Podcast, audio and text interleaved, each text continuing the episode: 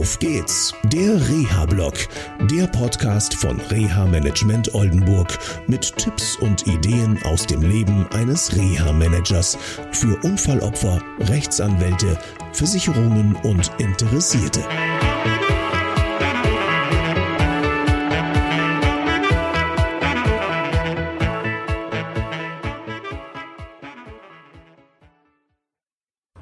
Hallo, ja, fast hätte ich gesagt, auf geht's zum Rea-Podcast, aber den haben wir heute nicht.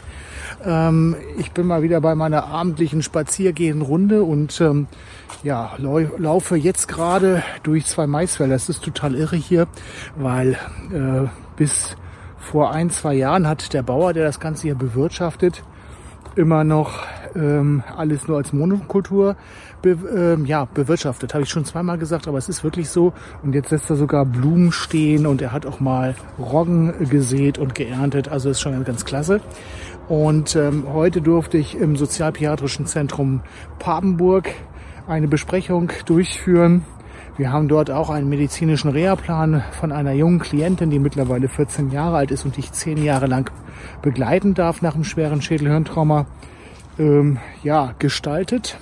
Sie hatte im Rahmen ihrer letzten stationären Reha-Maßnahme in der Warmed-Klinik in Hattingen klar und deutlich formuliert, ich möchte keine stationären Rehas mehr machen. Mir bringt das nicht und ich fand das wirklich toll, dass sie so offen ist.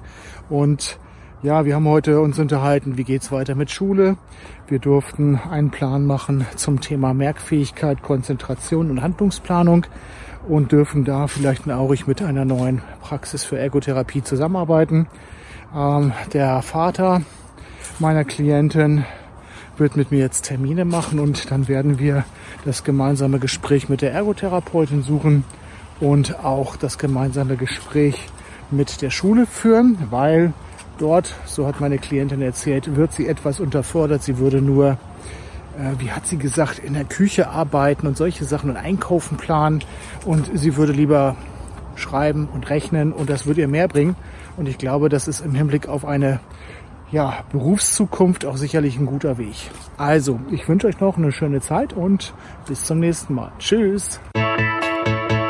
Das war eine Folge von Auf geht's, der Reha-Blog. Eine Produktion von Reha Management Oldenburg.